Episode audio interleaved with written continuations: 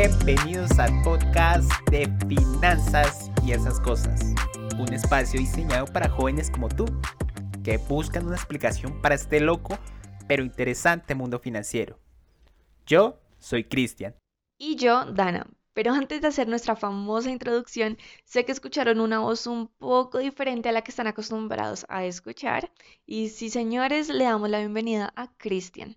Con Chris hacemos parte de Clever Finance Lab, que como saben es un laboratorio de bienestar, educación e inclusión financiera. Y sí, somos el programa de voluntariado de Clever Finance. Esta vez daremos continuación al tema de nuestro episodio anterior, que estuvo dedicado a las inversiones, y hablaremos de los fondos de inversión. Así que... Bienvenidos a tus aliados, los fondos de inversión. Empecemos.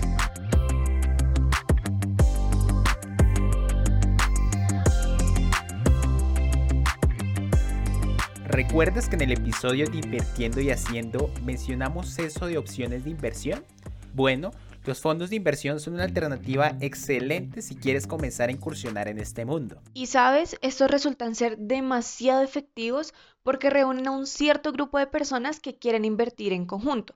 Y bueno, lo que al final se logra con todo esto es tener un acceso a múltiples y grandes oportunidades. Y mira que resulta interesante. Por lo general, el portafolio incluye opciones de renta variable y bonos de renta fija. Es decir, que las canastas se prestan a la posibilidad de generar diferentes combinaciones. Quizá en lo que acabas de mencionar hay algunos conceptos nuevos como eso del portafolio de inversiones o lo de las rentas fijas y variables. Entonces, para que todos estemos en la misma sintonía y comprendamos de lo que vamos a hablar, ¿te gustaría contarnos un poco sobre eso de los portafolios? Sí, claro. En palabras sencillas y fáciles de procesar, un portafolio o cartera de inversión es una colección de distintos instrumentos de inversión, los cuales son de naturaleza diferente. Aquí hay distintas clases, como por ejemplo las acciones de las empresas, los bonos que cotizan en mercados, divisas, hasta criptomonedas, entre muchos otros. Te interrumpiré un segundo antes de que continúes explicándonos estos conceptos para mencionar que algo que se recomienda demasiado y que considero que es muy sabio es el hecho de tener un portafolio diversificado. Me explico. Sería ideal combinar varios activos y como lo dijiste tú, Chris, que estos activos sean de naturaleza diferente. De esta manera creo que podemos aumentar un poco la rentabilidad y al mismo tiempo también podremos disminuir el riesgo.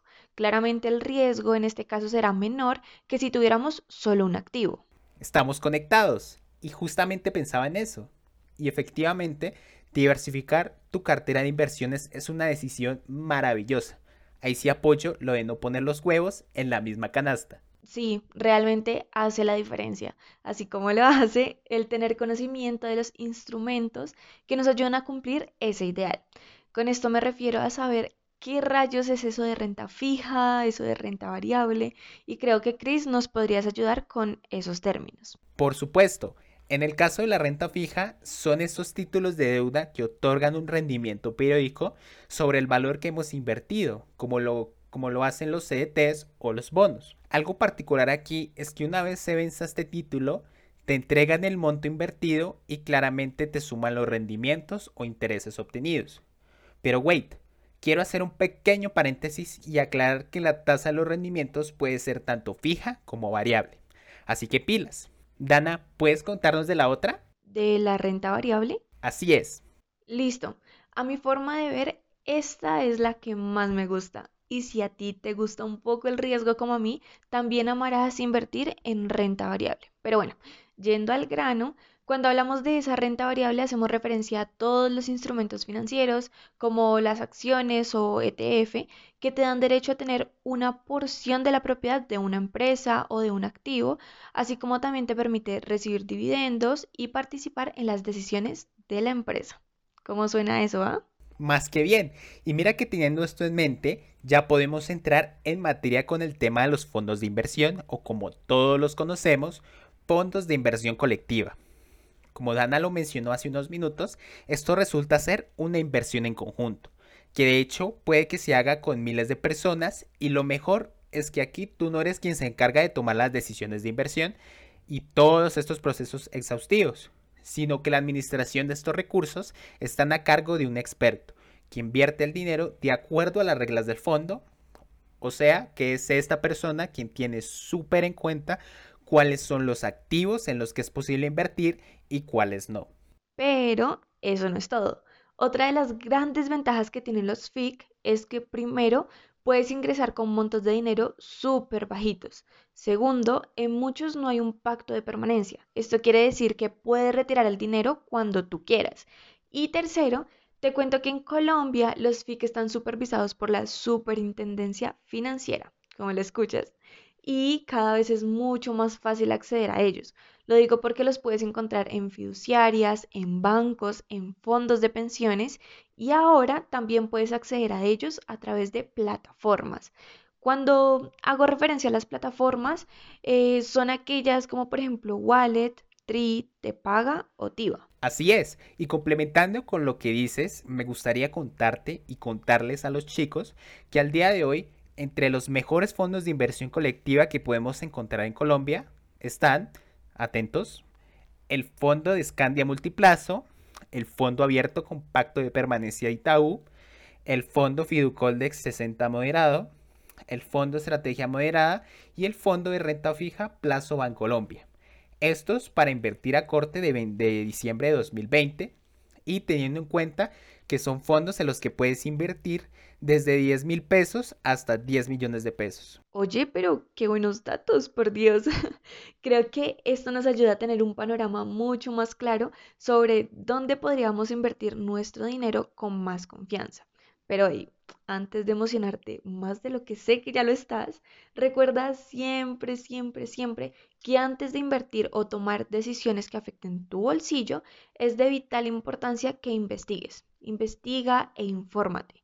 La idea es que te cerciores de que la opción que tú estés eligiendo es la mejor y es la que cumple con todas tus expectativas o mejor dicho, con tus objetivos. Exactamente. No cabe duda de que la información es poder y en este caso no es la excepción. Por eso sería bomba que conociéramos algo así como los sectores donde actualmente las inversiones en Colombia han sido un éxito. Sí, y de hecho en estos días estaba leyendo un artículo de Karen Suárez y mira que nos decía que uno de los sectores atractivos para la inversión era el de la construcción. Aquí se maneja una volatilidad relativamente baja y un plus que tiene es que el gobierno nacional ha implementado diferentes beneficios para que cada vez se aumente un poquito más la inversión en este sector. Continuando con las opciones, otra de ellas es invertir en acciones, que de hecho es una herramienta que cada vez se vuelve más popular y que siento que hace parte de nuestro diario vivir. Aquí puedes invertir a nivel internacional, Puedes invertir en compañías, no sé, tecnológicas que estén desarrollando diferentes proyectos eh, de seguridad informática o cualquier compañía que a ti te llame la atención. Y por último, tenemos las criptomonedas que de hecho han alcanzado récords. A pesar de las crisis y todo lo generado a raíz del COVID-19, vemos que realmente han tenido resultados. ¡Wow! Creo que ese artículo que leíste estuvo súper interesante consideraría que ya tenemos la información casi completa para evaluar nuestras opciones de inversión. No, espera un poco. ¿Recuerdas que íbamos a dar un súper, súper tip para que las personas comiencen a invertir como se debe y con todas las de la ley? Sí, ya se me estaba pasando ese pequeño detalle. Por eso, me gustaría contarte que en este mundo de las inversiones se vale ser creativo y estratégico para lograr poner tu dinero en las mejores canastas porque si invertimos en un solo instrumento, el riesgo de la inversión aumenta. Pero si repartimos el dinero en muchos instrumentos, el riesgo disminuye considerablemente. También es importante conocer que la clave de un buen rendimiento consiste en una buena elección de los instrumentos o activos financieros. Y el truco para no perderlo todo está en la diversificación de los mismos. Y resulta importante también que te conozcas y que conozcas si tu perfil de riesgo es bajo, medio o alto. Digamos, si no eres tan amante de los riesgos, los pagares bancarios, bonos gubernamentales o seguros con inversión son tu mejor opción. Pero si eres de esas personas que ya les gusta el riesgo, ya te clasificarías en un riesgo medio. Aquí entrarían las inversiones en mercados de divisas, fondos de inversión, fondos de fondos o fondos inmobiliarios. Y finalmente, si eres todo un aventurero y no le temes a nada, quiere decir que el riesgo alto está de tu lado y el mercado de acciones realmente es lo tuyo. ¡Wow! Creo que con esto en mente hasta a mí me dieron ganas de invertir. ¿O qué piensas? Sí, completamente. De verdad que esto es muy emocionante y todo esto de los riesgos, la rentabilidad, volatilidad resulta ser súper interesante. Pero bueno, podríamos hablar horas y horas de estos temas y creo que no terminaríamos nunca. Así que de esta manera vamos a concluir el capítulo de hoy. No sin antes invitarlos a todos a que se den una pasadita por nuestras redes, donde puedan encontrar otro tipo de contenido increíble. Recuerden que pueden encontrarnos en Instagram, Facebook y YouTube, donde aparecemos como Clever Finance Lab. Ten en cuenta que te leemos, así que puedes dejarnos tus recomendaciones acerca de nuevos temas que quieres escuchar en nuestro podcast. Si te gustó el capítulo, te invitamos a compartirlo en tus redes sociales o enviárselo a esa persona que crees que lo pueda necesitar. Y ten presente que las finanzas son para cumplir tus metas, no para volverte loco. Nos vemos en el próximo capítulo.